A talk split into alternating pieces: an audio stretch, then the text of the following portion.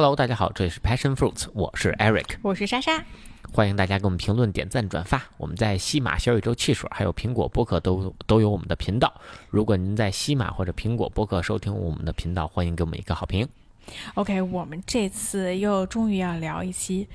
跟娃娃相关的话题了。对对，我真是觉得最近收到好多，呃，无论是咱们群里还是咱们朋友的这个观点，就说，哎，你们为什么录娃的东西那么少呢？就催更娃的内容。啊对对对，所以今天我们就赶紧说一期，正好也是赶上上周我们带 Lindsay 去了一趟广州，对这个体验其实还是挺不一样的啊。就是特种兵的体验呗。呃对，我觉得不光特种兵哈，就是因为跟我们之前所有的旅游，我觉得整个体验都有比较大的差别。嗯啊，我觉得就真的就特别的像打仗一样的那种感觉。呃，对，然后对，那我那那我们就先从这个呃大概的行程，我们从从这个开始说好。嗯，啊，主要是咱们两个，就是我和 Eric 的旅游和这次旅游从就从各个方面都非常非常不一样，啊颠覆。对对对，然后那就从行程的角度来说，我和 Eric 之前我们两个自己旅游呢是属于就是档期排的巨满的那对对，种，不不光档期排满，而且我们会最后一刻可能才定，就不会把所有事情都事先的去做这个特别详细的对，除非是那种特别热门的地方，我们可能会提前定，要不然你看我们十一去德国的时候，其实是完全酒店都是提前两天到那儿了再看的那种。对对，甚甚至我们到德国当天的酒店就是当天订，好好多天都是这样的。嗯，但这一次是所有行程全部安排妥当之后才出发的，是的，这也是我好长时间以来又一次感受到这样的旅游了。嗯，对我先不说具体的酒店、机票啊，咱们先说就是这个行程它有多么的 relax。就你对你说这个 relax，从跟我们比如说去德国相比是非常 relax，因为像我们去德国的时候，可能早上六七点钟起床，我们去嗯。健身，然后吃饭，然后就出去玩一天，对。然后可能中午回来休息一下，然后晚上接着出去玩，玩到可能比较晚七八九点，然后再回家，然后就嗯。睡了，对吧？那这次呢，其实带 Lindsay 就起的就很轻松，但很累。哎 对，真的就是这样。就是我跟大家形容一下，我和 Eric 在广州哦，就是如此的美食之都，我们两个都瘦了。啊，我掉了两公斤啊！而且没少吃，主要咱俩我觉得每顿饭吃都挺多的，啊，不光多吃还好，对吧？啊，然后呃吃好多甜的，而且我啊我啊不光吃，啊我还特意多吃了点碳水。啊然后就这样还被累瘦了。啊，真的，啊，真的就就是就跟排兵布阵一样，就你他起来了，在 Lindsay 起起床了之后，你就要开始大脑疯狂的运转，想他今天第一觉大概几点睡，第二觉大概几点睡，然后呢，他这中间的事情我们原来安排的应该怎么去安排，等等。对，就是这个，比如说他每天早上可能六点四十五就起床了，他就开始到处嗯嗯啊啊的叫，因为我们住在同一个房间啊，这也是我的第二次跟 Lindsay 住在同一个房间，所以还是挺不适应的。然后我也会被他唤醒，嗯所以你每天大概早上就是七点之前你就醒了，嗯起来之后呢，那我们只能吃饭，就没有什么选择。嗯起床之后我们吃饭，喂他吃饭，呃，在酒店小玩一会儿啊。如果有条，其实主要就是早上你也没有什么太多可安排的外出行程，因为他还得、关门儿，对，而且他还得上午再回来睡觉，这个嗯是最大的一个障碍。嗯嗯，对。但是我们其实安排了一个，正好我有一个学姐，有一对特别可爱的双胞胎，她就住在附近，所以我们有一天上午呢是安排去学姐家。对，那个就特别完美，就是嗯去他他们家玩儿玩一会儿回来再睡觉，就是这个行程简直就是完美，就真的是完美，每一个点儿都能踩上，就那种愉悦感是是令令非常爽的。但其实也不是，就我觉得带娃出行，它就是会有一些你预料不到的事情。比如说，我们带他去我这个学姐家里玩儿，然后你想的是啊，可能我十点钟回来睡觉，但是呢，你跟学姐一聊，你看她那个她玩的就特别开心，你就一下就到了十点半，就反正。真的是，我觉得这次 Lindsay 的睡眠真的让我非常的惊讶。就是在之前呢，Lindsay 是一个军事化管理的小朋友啊，每天几点睡觉，中间的清醒时长都是非常严格的。嗯就是三到三点五个小时的清醒时长，嗯绝对就给你放上床了，绝对他就有这个 sleepy sign 了，就有睡眠信号了，对吧？嗯但这次他有几天，他有两天，应该都是五个小时没有睡觉。对对对，没办。法。一方面呢，就是举个例子，比如我们在路上，我们要呃飞，就是来回飞嘛。那从北京出发到大兴机场，我这就干你一个多小时，然后在飞机上又干你三个多小时，然后那边也是下来之后，可能还要再走一个小时的路程。整个这个过程当中，他的睡眠其实是没有办法保障的。再加上我们有一天去动物园儿。对吧？动物园儿那你那一天行程也是非常满的，也很难让他有一个充足的睡眠，就无限往下抻呗。嗯，反正小孩儿就是出门最难的一点就是睡觉，然后林姐现在是要睡两觉，我觉得可能。等他发展到睡一觉就会更好一些，对，可能会更更更简单啊。对，所以我们就是要安排睡这两觉的时间。然后我我真的是特别惊讶的是，我本来以为小朋友他就是等到三到三个五三点五个小时之后，就 Lindsay 这么大的，他就会特别的困，特别的想睡觉，就必须睡，不睡不行。但这次我真的发现了，他不是不睡不行。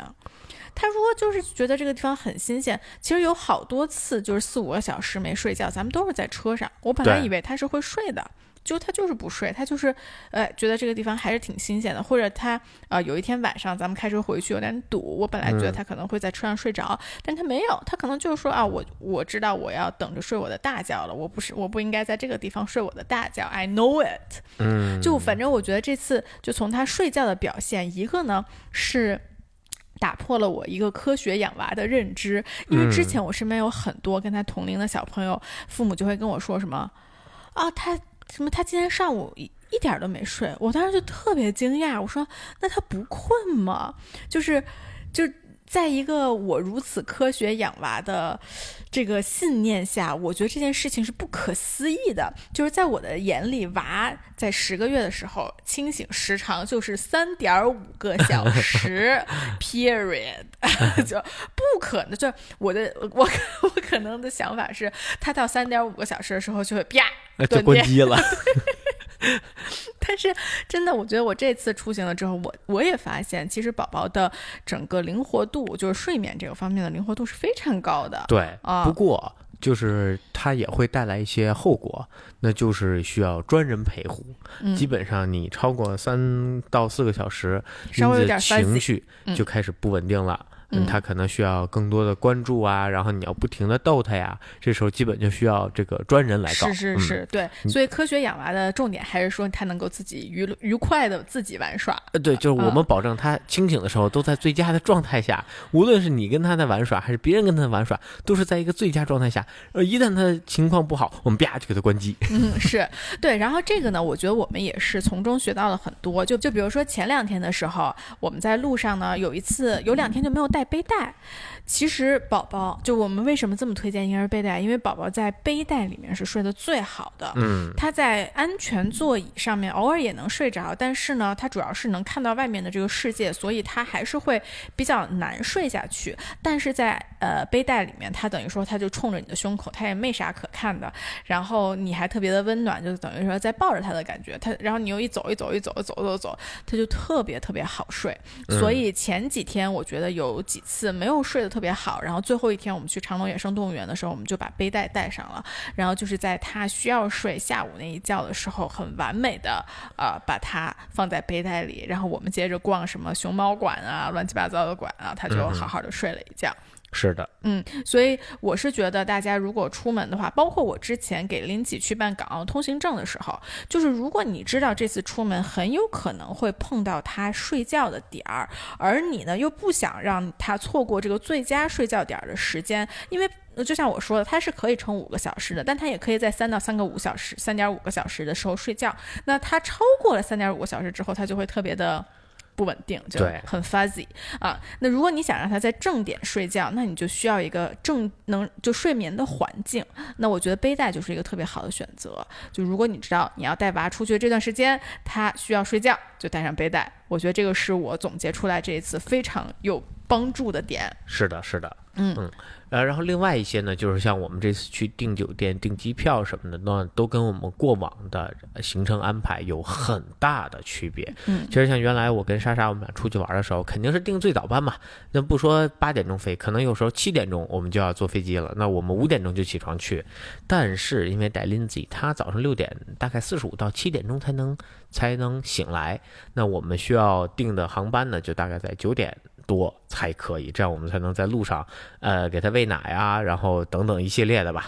就让他保持清醒到机场。嗯嗯，对，反正就是所有的事情都要掐指去算。对，嗯，然后而且不光是这个，这次呢，我其实对婴儿提篮也有了很大的了解。为了让他去在这个飞机上能够比较平顺的度过吧，或者我也是想实验一些在飞机上。怎么样才能更好度过的点？我一个是买了一个那个脚垫儿，就是那种啊充充气气的脚垫儿，嗯然后充气的脚垫儿呢，这个我是我也做了很多的 research，就有两种，一种是那种就是连座儿带底下的撑子都有的那种脚垫儿，那种脚垫儿呢，我其实看小红书上有很多人分享说，有的飞机是不让用的，我也能理解，因为它看起来就不是特别安全。你懂我哦说的是什么吧？我就是它有一个平躺的那嗯个，然后再加上一个柱子支在它那个脚的那个地方。嗯啊，所以我买的就是一个非常简易的，就是只是它横过来的时候跟呃飞机的座椅是一样高的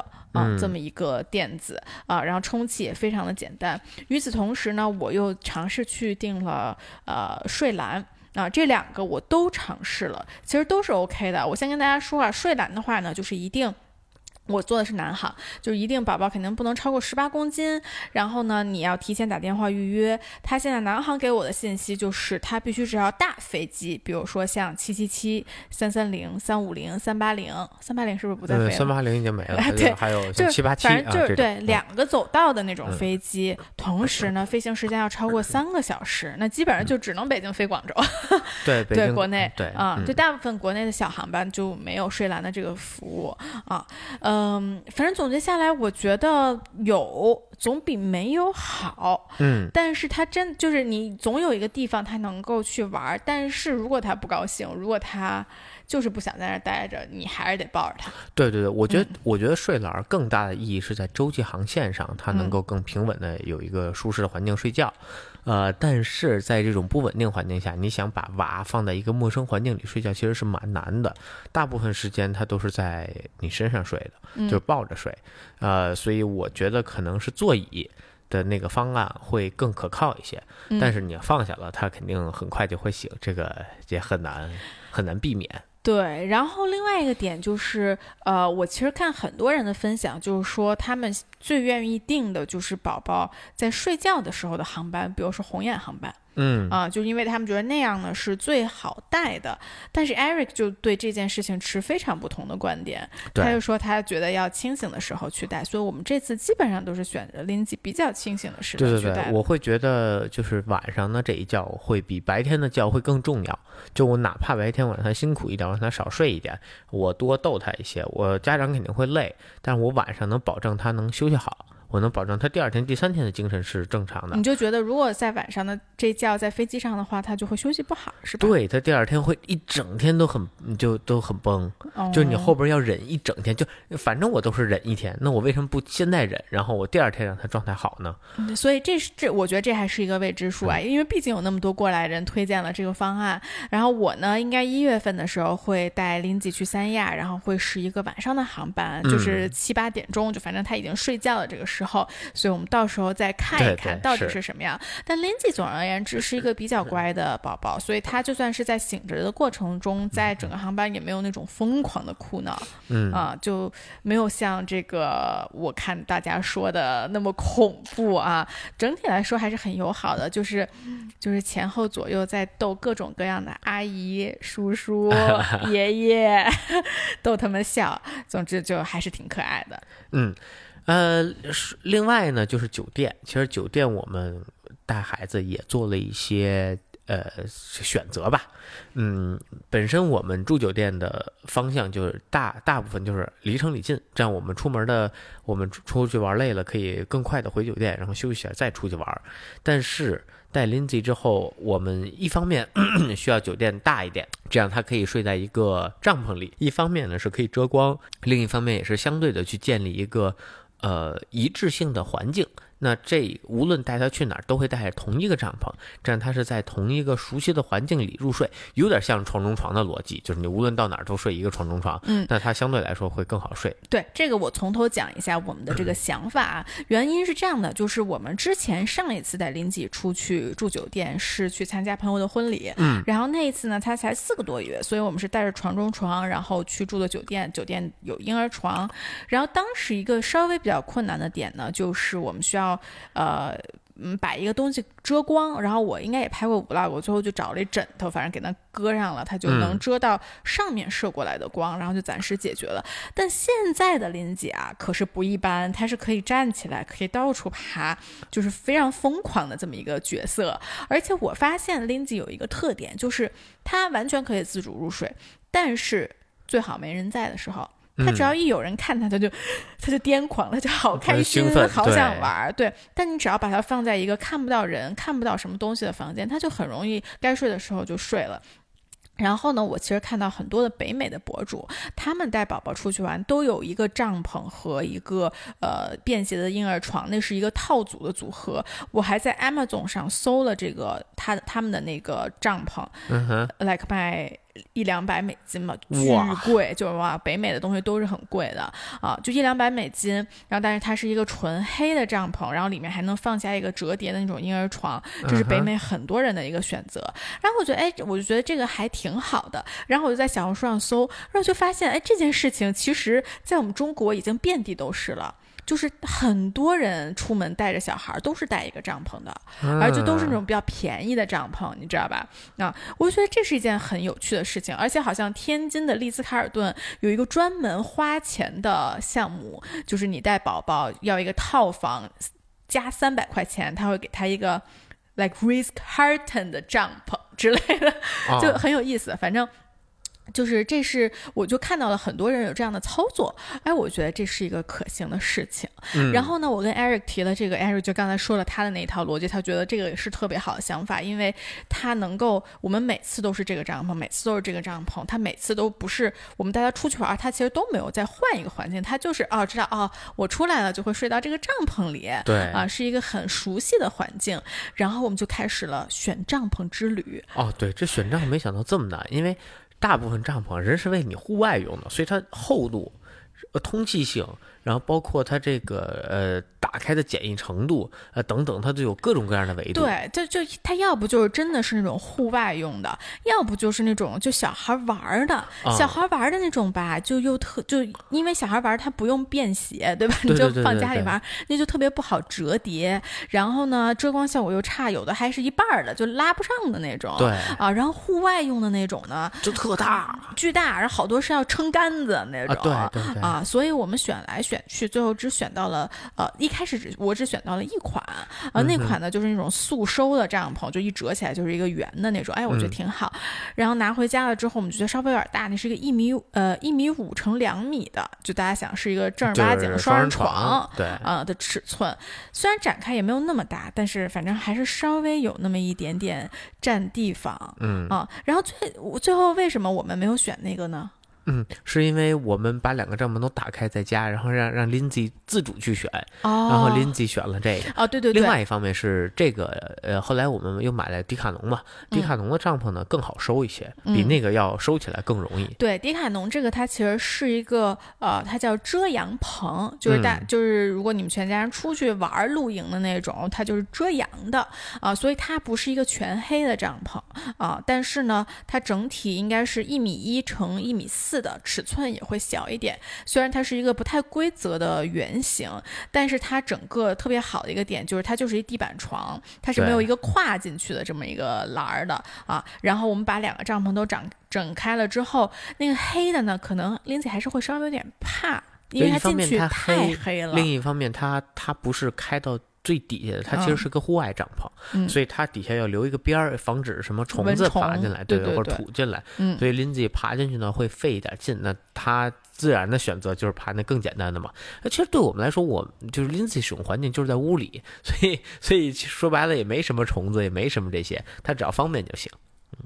然后我觉得这个帐篷真的是本次出行最优秀的一个选择。对，虽然这个帐篷我们还要后面继续对它进行一些考验，比如说通风性，到了热的地方它的通风够不够，会不会里边温度太高什么的。然后另外像 C 摄像头，对吧？这次 C 的还可以，但是不知道未来呃其他环环境下它还是不是好 C？嗯，那这些其实我们还要再对它进行一波考验。对，总之我们就是把 我们把酒店我们订了一个比较大一点的房间，因为也是选了一个像艾瑞说的能放下这个帐篷，然后呢，我们选的也是离市区稍微远一点的这么一个地方，因为比较新，酒店比较大啊。然后我们把 我们屋子里面的茶几都给人搬到外，面去我我开房的第一件事进去，先把人茶几搬搬到那个 楼道搁着去。对，然后把这个帐篷支起来，然后里面其实就呃垫了一层呃被子。对这次嗯，我觉得一个优化点可能就是以后要垫一个隔呃防潮垫，然后在上面再垫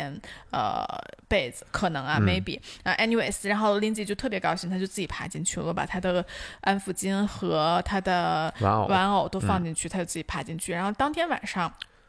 就在里面自主入睡了，就完全没有问题。嗯，对。那除了住之外，就是行。嗯、这次就除了飞机之外呢，我们还租车了。这也是我和 Eric 之基本上我们去这种大城市完全不会做的一件事情。，对对、嗯因为我们俩一般就是地铁加自行车，这样比较快。哎，对对对，啊不光比较快，我是觉得地铁加自行车会对我呃会让我对这个城市有一个更深刻的了解。因为一般情况下，比如说咱们俩出去，我都会做特别多的 research。你知道我是一个、呃 J 人，就是、嗯对非常有计划的人啊。这好像不是 J 吧？anyways 啊，呃，非常有计划的人。我一般去一个地方，我的 Google Map 或者高德导航上都是点满了星星，就这些星星的都是我收藏的地方。对，然后我如果我们是骑车或者是去坐地铁，我其实，在脑海中每次旅游过一个城市，我对这个城市都会有一个很印象很深的地图在。嗯，但这次呢，就完全没有。你开车的话，其实你是没有这个意识的，特别是你跟着导航走，你都不知道嗯你去哪儿了，你也不知道，哎，我昨天来这儿，哎，好像好像是这儿，就这种感觉。对，但这次呢，也是为了让林姐更稳定一些，所以我们租了车。对对。然后租车呢，国内租车公司只有个别的城市会有安全座椅，大部分是没有的。但是莎莎在淘宝上发现了一家公司，然后可以就是下单，然后他把这个这个安全座椅给你送到租车店，然后你就可以直接装在你的车上，你就可以开走。对，这个呢，就是大家可以，呃，你一般租车的时候，有一些小公司好像它都会提供安全座椅。当然了，可能大家提供的这些安全座椅都比较的，可能有的是前向，有的后向，可能没有你需要的。然后我就发现，基本上这种大的旅游城城市，北上广深，包括三亚、海口啊、我就我在淘宝上搜安全座椅出租，就都是。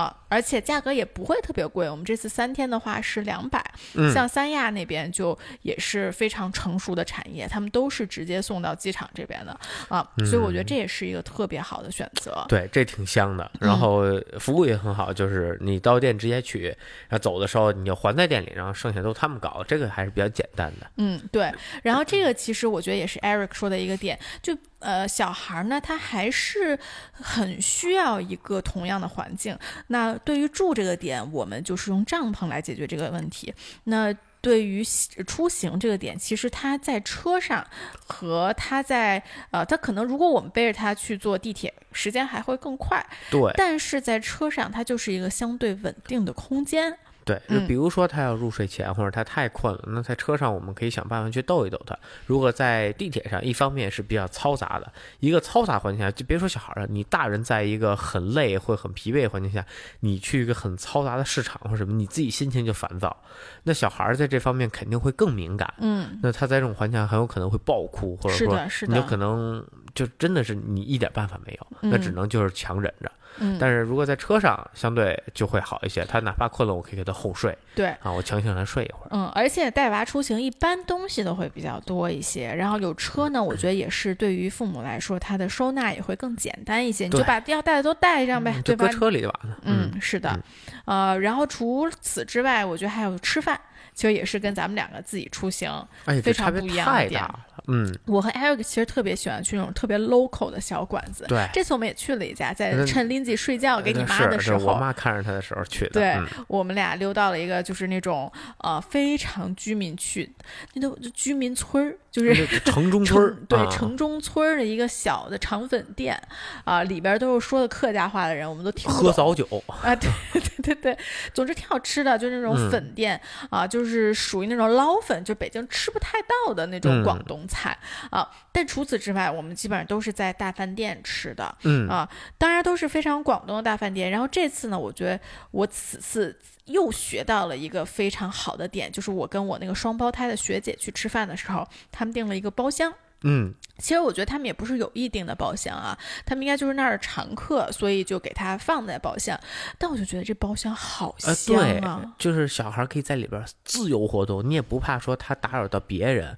或者他出现什么危险，因为这包厢你可以提前巡视一下，把危险物品都拿出去，剩下的就让他在里边可劲儿的爬，可劲儿的跑。对，因为在此之前，我们其实带林记去吃了两顿，也是在那种比较大一点的饭店吃的。嗯，然后呢，他就他，你想小朋友他自己吃完了，他就很无聊，他就还是需要你，呃，你抱着他去转一转。所以我们基本上，因为这次 Eric 的父母也去了，我们就是轮流啊，轮流吃，轮流抱。那这次，然后我们去跟学姐吃饭了之后，我先说一句啊，我觉得有双胞胎真很不容易。哎呦，太累了。我和 Eric 呢，我们两个对 Lindsay 嗯是就是 take turns，就我们俩轮班儿制。对啊、e r i c 喂十五分钟，我吃五分钟，我再喂五分钟，Eric 吃五分钟，那俩就不一样。就呃完全捞不着吃，这先得喂完才对，那个。爸爸喂弟弟，呃，爸爸喂哥哥，啊啊，妈妈喂妹妹，总之确实是非常非常的困难，所以就是。这就可能是劳动人民的智慧，你知道吧？他们就被逼出来的，所以知道 啊。然后我们就在那儿呢，等 Lindsay 吃完了之后，我们就把它放在地上。就其实我们在吃饭之前，Lindsay 在那儿就玩的特别好，然后吃完饭了之后，我们就把它放在地上，他就自己在那儿爬来爬去的。我们俩就真的享受到了就是我我这么说啊，我们喝我喝茶了，就特别明显的，我们第一天在大堂吃饭，我那个茶水我一口没喝着，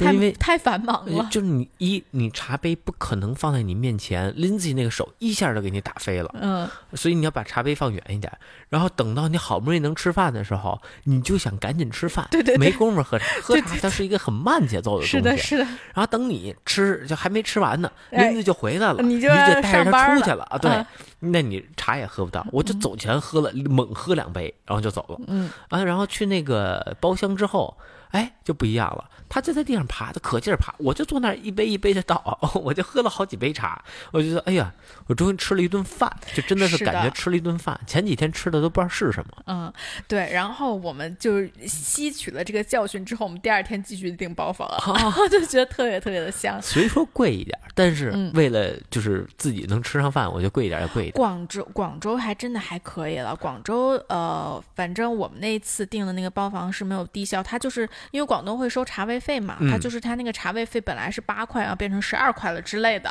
嗯啊，我觉得就真的还挺良心的包呃房。理论上它应该是有低消，因为我们找人帮忙订，所以他把低消取消了。嗯，但最终我们的花费跟低消其实没有什么差别。我记得它低消好像是两千五百块钱。嗯，啊，然后因为它是个很好很好的餐厅，嗯然后因为我爸妈去，所以我们点的也比较奢侈啊因为我爸爱吃鱼，所以就点了一条大鱼。嗯是一家米其林二星的餐厅，那家还挺推荐大家嗯，去的。怡宝轩玉宝轩哦，玉宝轩？哦，对对对，啊啊我我觉得确实还不错啦，就跟丽苑是差不多的感觉。对对对对，嗯然后最终我们也花了可能两千二、两千三百多，啊，所以就跟低消嗯没有什么太大差哦，我想再说一下，就是我觉得这种好一点的餐厅还有一个好处，就是他们会，因为大部分他们都不是预制菜嘛，你要去那种连锁餐厅，它都是预制菜，它没有办法给宝宝做饭。啊，但是这种大餐厅它都是现做的，所以它可以 customize，它可以根据你的需求去做。对啊，比如说我给他点了一碗粥，呃，对，一个是粥，这个是呃，这个是我学姐那两个双胞胎的时候给我们点的。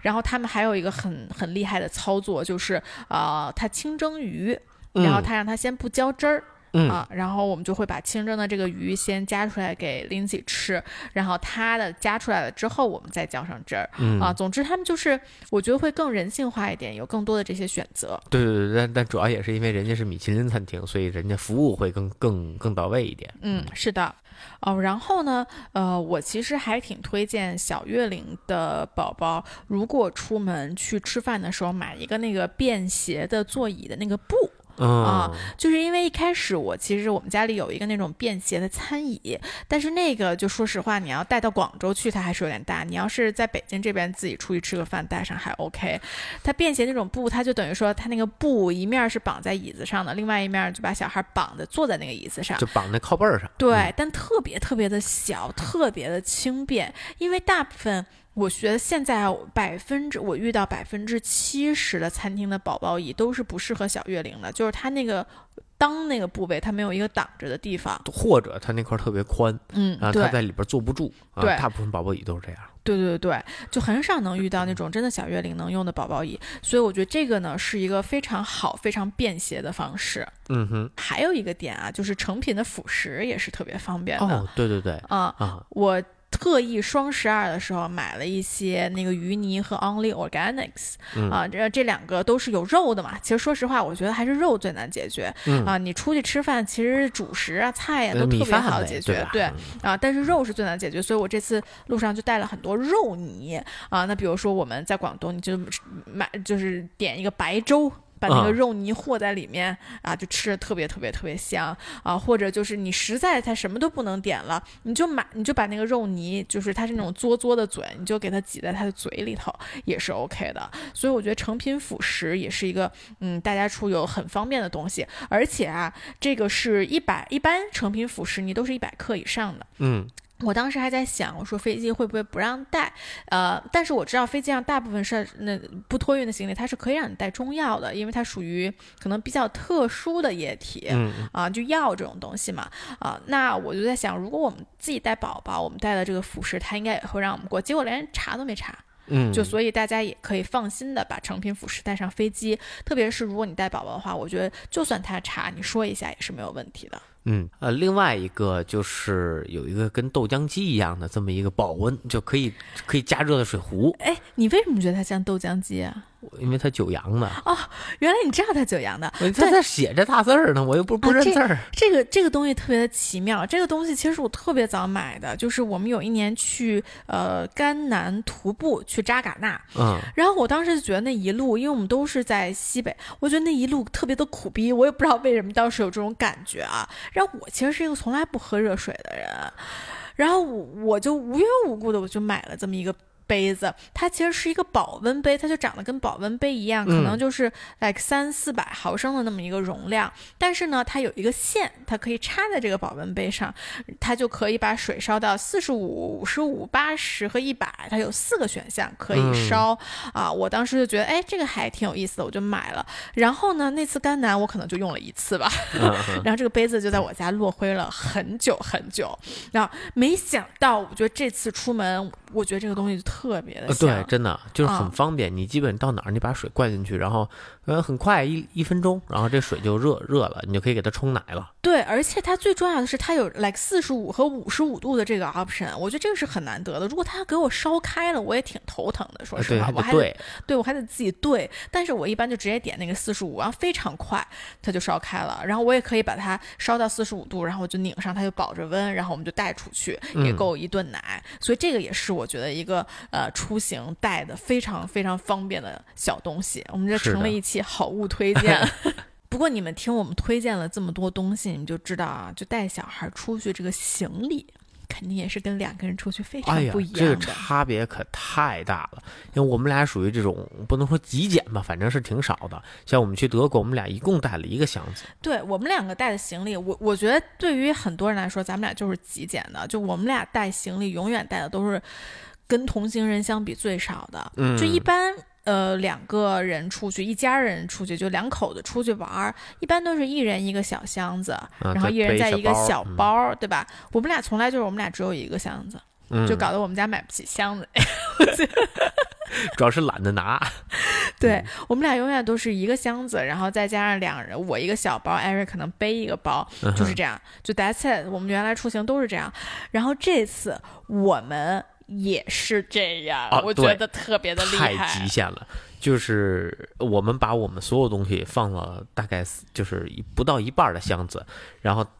所有剩下所有东西都是他的。嗯，啊对，而且就是我背的那个小包也全是他的，就是我们今就带了一个登机箱，然后 Eric 背了一个大包，我背了一个小包。登机箱的一半全部都是 Lindsay 的东西，我还塞了一个玩偶进去，我还塞了一个 Jelly Cat 的玩偶进去，啊，呃，但真的是非常简单了啊！我基本真的是带的东西带的非常非常的精简，然后我的呃登机的背包里面全部都是 Lindsay 的东西，一个我的东西都没有。Eric 的那个背包倒是有我们的一些东西，这就不禁让我想到，我们原来出门还是带了很多废物。呃，对对，不过不过这也会引发一些问题，就是我到那儿其实没什么衣服可换。其实咱们那边还是能放下一点衣服的。啊。对那，这真的说明咱们之前带了很多废物。不，但是这次有一个很特殊的情况，就是因为我们有租车，所以很多我们的东西到了那边就可以扔在车上，所以就很就简单了很多。哎我觉得这个事情真的是大家有了孩子之后啊，就会发现你的时间和物质都有了很不一样的改变。之后呢，你就会发现你在没孩子之前是有多么的奢侈，是有多么的浪费，对吧？就我现在都没有办法想象，我在没孩子之前，我时间有那么多吗？啊，对，然后就是我在干嘛乱七八糟东西，对啊、嗯然后我在没孩子之前，咱俩用用一个箱子能装满吗？我就有点无法想象这个事情了。现在嗯啊、确实是这个，也是我每次其实看到很多，就像我我之前播客好像说过，我就见有人推荐专门的妈咪包，包括有人问我推荐妈咪包，我就。嗯，我没有这种东西，就是我觉得我带东西是非常简单的。他们那个大的妈咪包就是跟一个，哎呀，我觉得就跟一个徒步包一样，你懂吗？嗯，就那么大，感感觉马上是要野外求生的那种，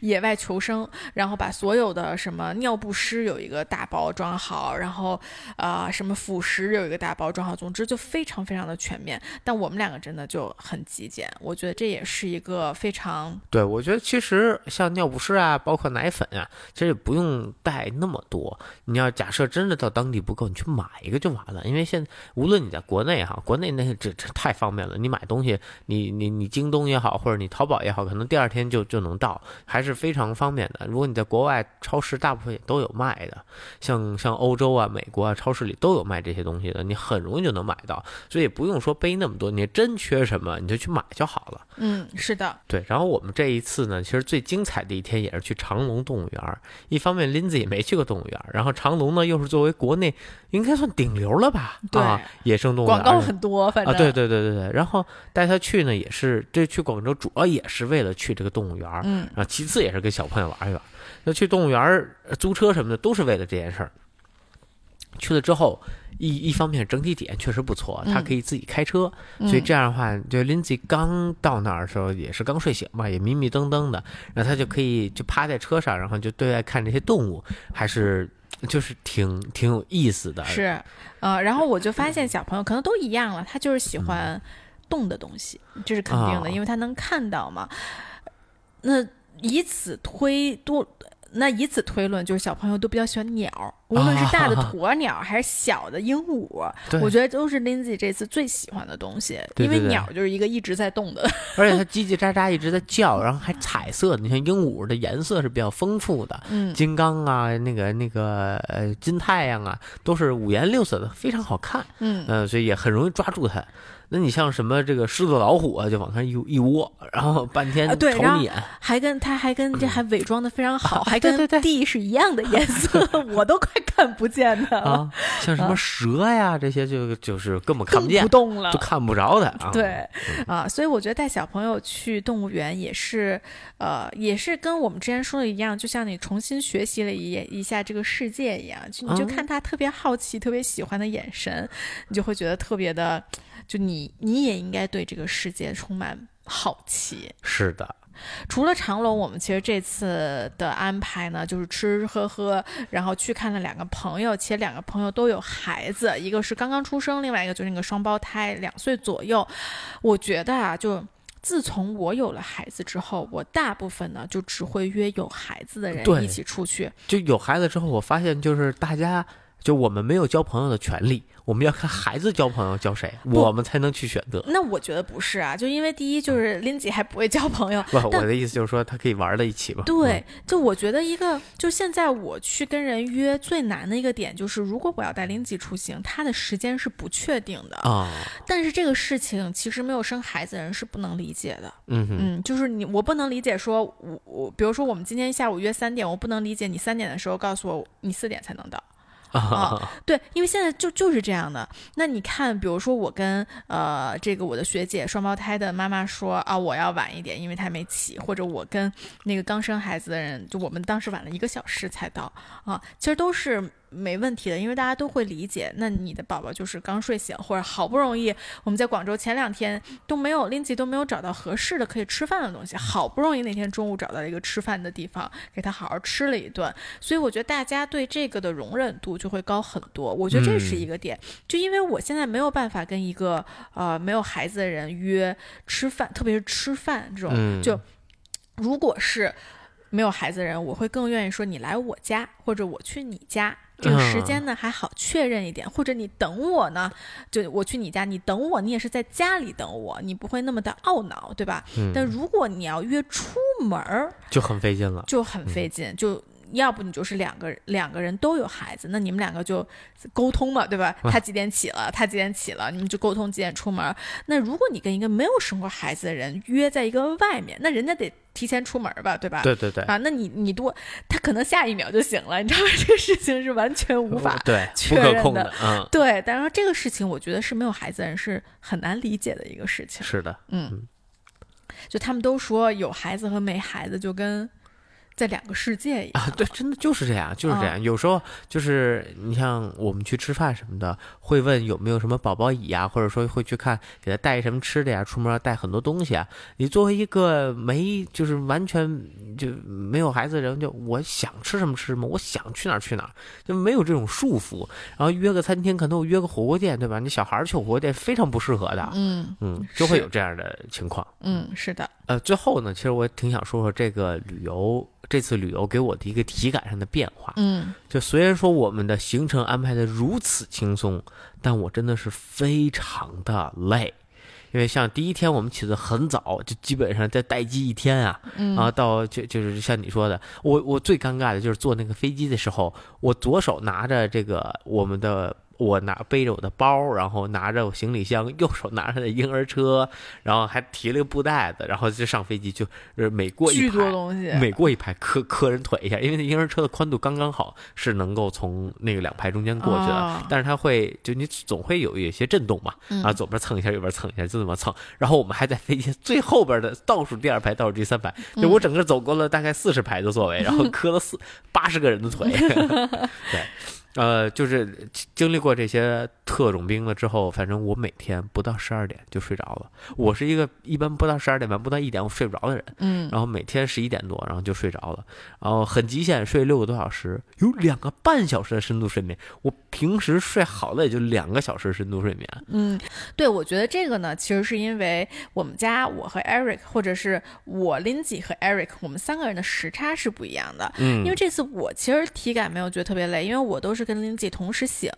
然后我会呃十一点左右入睡，但 Eric 呢一般都是比我们晚一个小时左右入睡，晚一个小时醒，所以他这一程呢，就你这一程就有点跟我们一起醒，但还要比我们晚一个小时睡啊，所以我觉得你的体感会尤其的累。啊而且是因为你白天会更操心，嗯就你所有事情都要为他去安排。你在外面也要一直照顾他的情绪也好啊，或者说他的这些生活起居，嗯啊、再加上我还带着父母，所以我还要再照顾他们的一些哎，感受。是是是，上有老下有哎，小的感觉，就有一瞬间觉得自己是一中年人了。中年人就是这样的、嗯啊。那你这一次你觉得有什么 highlight moment，或者有什么你觉得非常呃感恩的点吗？对，我觉得就是我在从广州回来回到北京路上，其实我都快有点崩了。一方面啊、一方面那天我已经非常的疲惫了，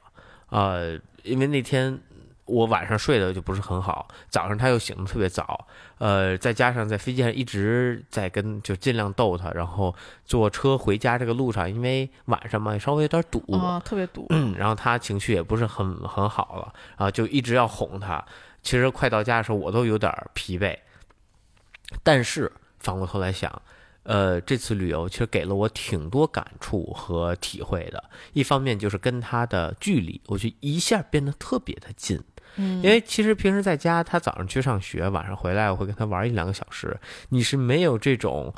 就是二二十四小时，而且我从来没跟他睡过一，呃，就睡过一次，在一个房间，但是还不懂事儿呢。啊，对对，但就是自从他有了这些行为之后，我是从来没跟他睡过一房间的。那这次等于我们相当于二十四小时全部在一起啊，每天就黏了三天。啊，就在就就粘在一起，那这个感受，我觉得跟孩孩子对我的理解，我对孩子的理解一下就提高了。像后面这两天我们的互动，就明显变得更自然，或者说更更多了。我我觉得，其实我来说一下，就呃，因为虽然我觉得我平时照顾呃 Lindsay 比 Eric 稍微多一点，但是我也有同样的感受。就因为小朋友在九十个月的时候，我觉得发育的太快了。是的啊，就是他的理解能力就是在飞速。速增长，所以你如果不是每天二十四小时跟他待在一起，你很难发现哦，原来他懂这个了。哦，原来他知道我在说什么。比如说，我第一天把他放在帐篷里睡觉的时候，我刚放进去，他其实是哭了的。